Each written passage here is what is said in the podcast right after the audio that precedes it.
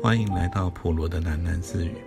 不论你在何处听到这个节目，都可以到 First Story 这个平台上面找到我的频道，并留言回馈。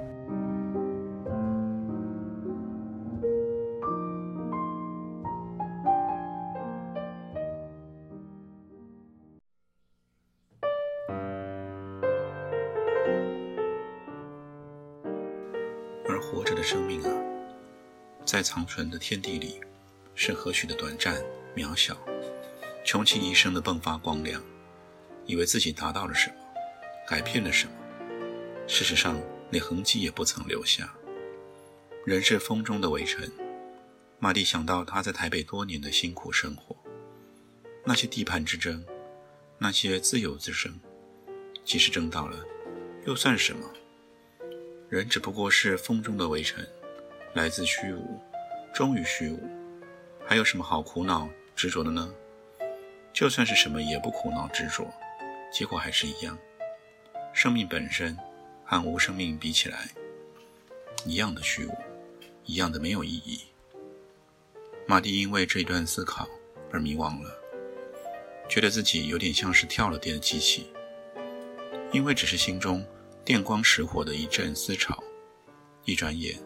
却发现已经是满天星斗，月上中天，眼前的蓝色大海早不见了，只剩下晦暗的天地共色。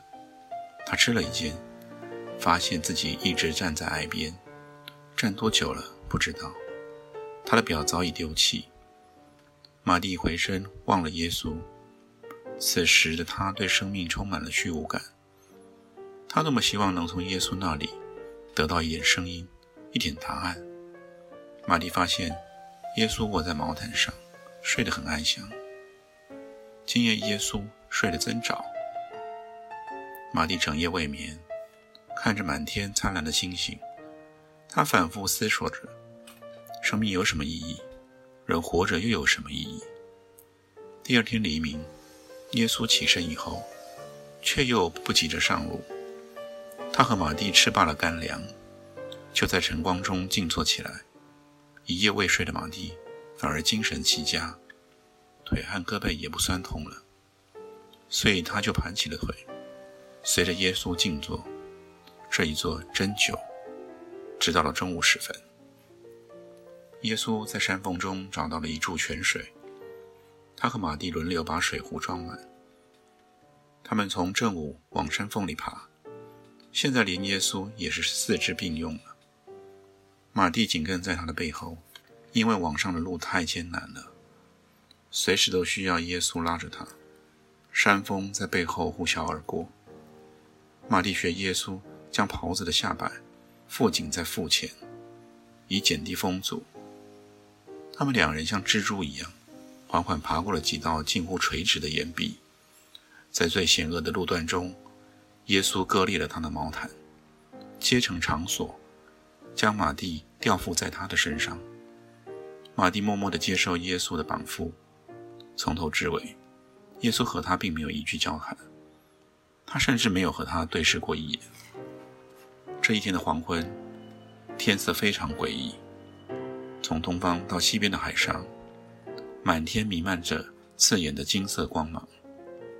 滚滚积云快速地从海上引来，连云块都充满了饱和的红金色。耶稣一把将马蒂提到了山巅，这里是只容几人立足的尖削岩块。奔云就在身边窜过，山的最顶尖有一棵树，不大的树，应该说是长得特别高大的一丛灌木。它接近黑色的枝梗上，漫布黑色的荆棘。没有叶，没有花，可能甚至没有生命。这是一棵不知是死是活的奇异的生长在山巅的树。山顶上的风好大，马蒂靠着一块岩石才勉强站稳。他趴低身体，随耶稣到灌木丛前坐下。这时候，云又消散了，海上的金色夕阳。横射到他们的身上，光芒强烈的让马蒂眯起了双眼。坐在尖锥形的大山最尖端，从这里游目骋怀，连大海也从眼前消失了。马蒂的四周，马蒂的眼中，只有无边辽阔的天空。耶稣盘正了双腿，进入了山巅上的冥想。马蒂跟着他端坐起来，闭上双眼，吸一口山顶上的狂风，也进入了自己的心灵。从一切杂念中放松，坐在世界的顶端，玛丽将自己融化在风中。于是，她进入了一个无边之境，无声、无息、无色、无嗅、无空气、无重力，只剩下最后一缕呼吸，维系他的人的思维，人的生命。在冥想中，他的意识不断扩大、扩大。扩大到弥漫，充满了整个宇宙。他与宇宙等大，与他之外别无一物，连别无一物的概念也没有。于是，不再因为找不到方向而彷徨，因为所有的方向都在他之内。自己就是一切的边境，所以不再有流浪。他和他的宇宙又急剧的缩小，缩小。缩小到一切生成物最根本的基质，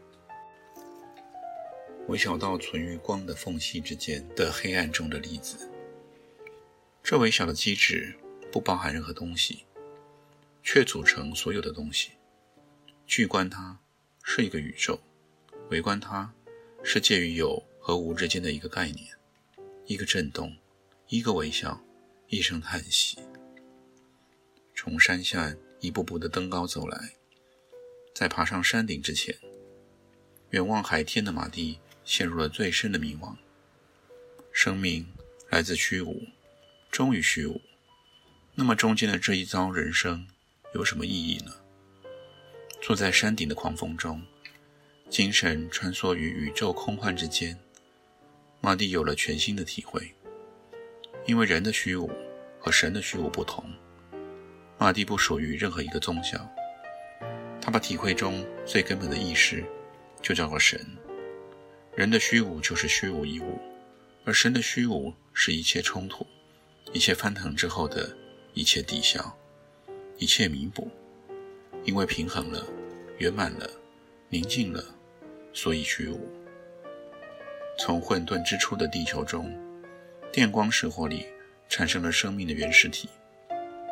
从水族衍生到陆地上的鸟兽虫鱼，到了人类的诞生、社会的组成、文明的累积，这亿万年的进化过程，炼铸出了一颗现代人的心。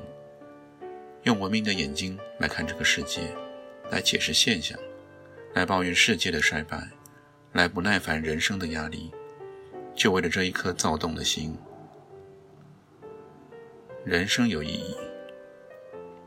因为人来的地方虚无，人要去的地方也虚无，所以中间的这一段人生，是满溢着人性冲突的纷乱的过程。如果不是尽其可能的去体会人生中的一切，那么如何去融合、化解，以得到神的虚无呢？他所来自的城市，是一个令他厌烦的地方，在那里，因为拥挤。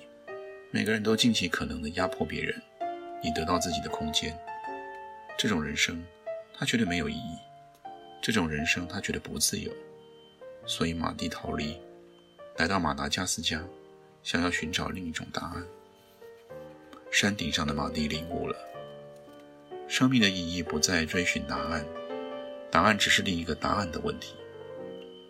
生命在于去体会和经历，不管生活在哪里。繁华大都会如台北，人们活在人口爆炸、资讯爆炸、淘金梦爆炸的痛苦与痛快中。这是台北的滋味，这只是台北人的课题。也有活在荆棘丛林中的安坦德罗人，他们的生命舒缓、迟滞，享有接近动物的自由，却又限制于缺乏文明的困苦生活。这是旷野中游牧的滋味。这是他们的课题。选哪一种生活都好，马蒂体会了，哪一种生活都有他必须经历的路途。即使从一切生活方式中逃离，像浪游的耶稣，他还是在经历，经历过了，收进自己的意识里，又朝圆满接近了一步。有的人走得快，在他的一生中经历了许多人所不能体会；有的人走得慢，有的人原地踏步。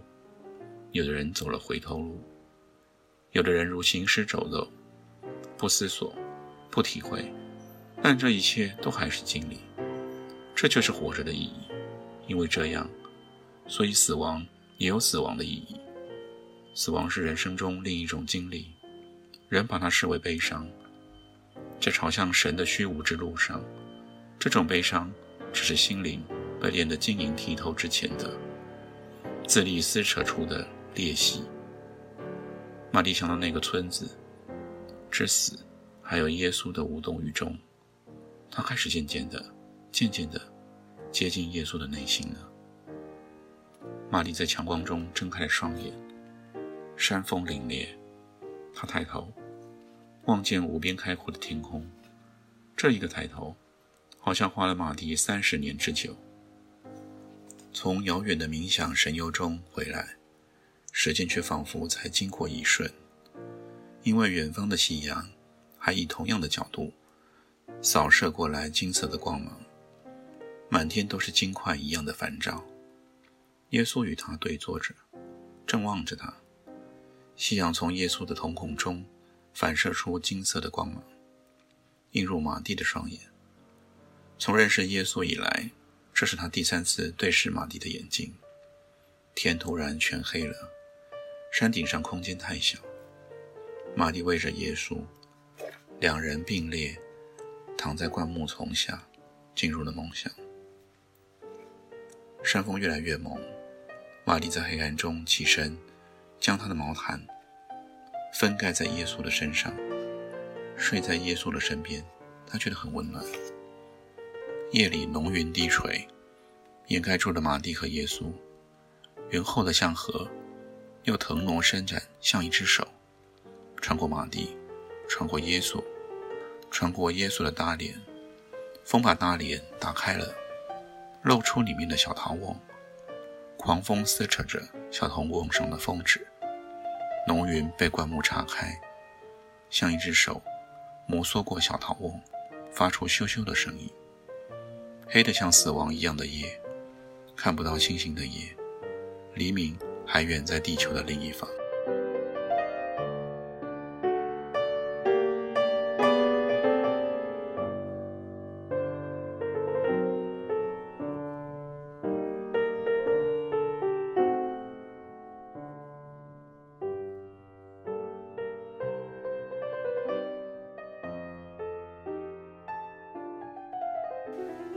小叶从行军床上跳起来，看见天空的一片微光。夜已经过去了，他听到海安床上传来的动静，所以就来到他的床头。他看见海安艰难地伸出右手，食指与中指痉挛似的弹动着，好像挣扎着要抓住什么。小叶握住了海安的手，海安从梦中惊醒，长达五十九天的昏迷，终止于一个梦。海安从这个梦里醒来，他所看见的第一个景象。就是小叶的眼睛。小叶从床头上俯地下来，双眼亮晶晶看着海岸。夜方静，窗外明晦交际。天亮了吗？海岸问，他的声音非常沙哑。小叶并没有回答，他的双眼亮晶晶的看着他，眼泪悄悄地滑落小叶的脸颊。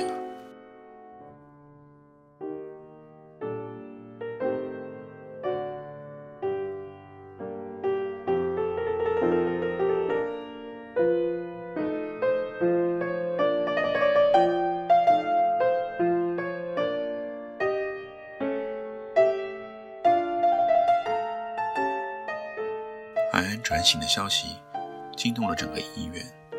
一整个星期，许多与这病例无关的医生都闻讯而来，以充满科学研究的精神，加入各种评估讨论。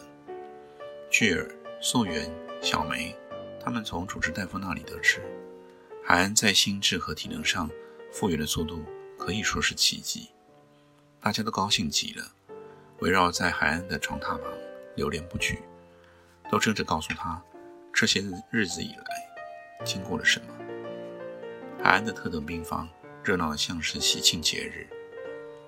自从第三天下床，试着站立行走以后，海安再也不愿意留在病床上了。一整天，小叶推着轮椅，紧跟在海安的身旁，随时要他坐下休息。这努力常常失败。海安的精力正在迅速的恢复，他很快便拒绝了再坐轮椅。护士们也常常借着若有似无的理由，到这病房里走动。看到海安精神良好。他们甚至坐下来聊天了。病房里洋溢着欢笑声，好似病痛远离了这医院。虽然开刀及酒窝之后的影响还在，海安常有体力不济的时候，但是他大多隐忍，不表现疲态。大家只看到海安比以前更加爽朗了。他从病房里打出了大量的电话，遥控整顿他荒废已久的股票投资。又神采奕奕地和小叶讨论伤心咖啡店重新开张的事项。海安和吉尔长篇大论，海安当面吃下小梅为他做的整锅炖鸡。海安帮素媛拟了一个股票投资计划。只有在夜阑人静的时候，连小叶也回去的时候，海安的病房才恢复了宁静。一个点滴瓶陪伴着海安，他静卧在床上。无法入睡。自从车祸的场面之中醒来，他就陷于无法入眠的状况。这几天，海恩总是没来由的回想了很多的事情。他常常想起海宁，还想起了一件几乎不存在于他记忆中的事。那是奇怪的一天，家里充满了客人。那时的家在美国，海恩才半岁大。他趴躺在漆成白色和蓝色相间的婴儿床中，特制的双倍大婴儿床，床上有双份的枕头，两床小被子，床头吊着两个彩色的旋转风球，只有小海安一人躺在婴儿床中，大人在婴儿床外面走动，好多人，他们急促的讨论声不是偏高了，爸爸以一个轻轻的嘘声压制了嘈杂。不要吵，海安睡着。爸爸说：“他们以为小海安睡了，他们以为小海安听不懂这些讨论，但是小海安听得懂。他尤其注意妈妈的声音。妈妈一直坚持着，他与所有人的意见相左。不要西洋的东西，你们听我说。海宁是个中国孩子，我要给他中国的方式。”妈妈说。他一直重复这句话。小海安从婴儿床的缝隙中望出去，看见大人们围绕在餐桌前。餐桌上是一个小小的骨灰坛，咖啡色的陶制小瓮，在灯光下微微发亮。火葬以后，妈妈用英语向小海安的爷爷奶奶解释：骨灰装在这里面。明基。爷爷叫着妈妈的英文小名，他说：“你总不能永远把骨灰带在身边吧？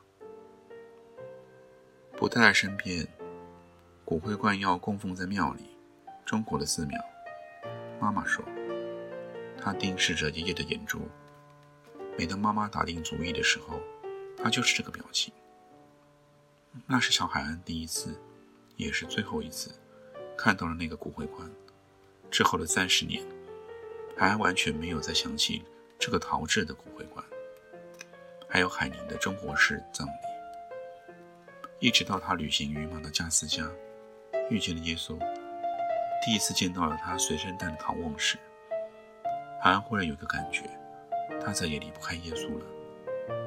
但是，耶稣并不需要他。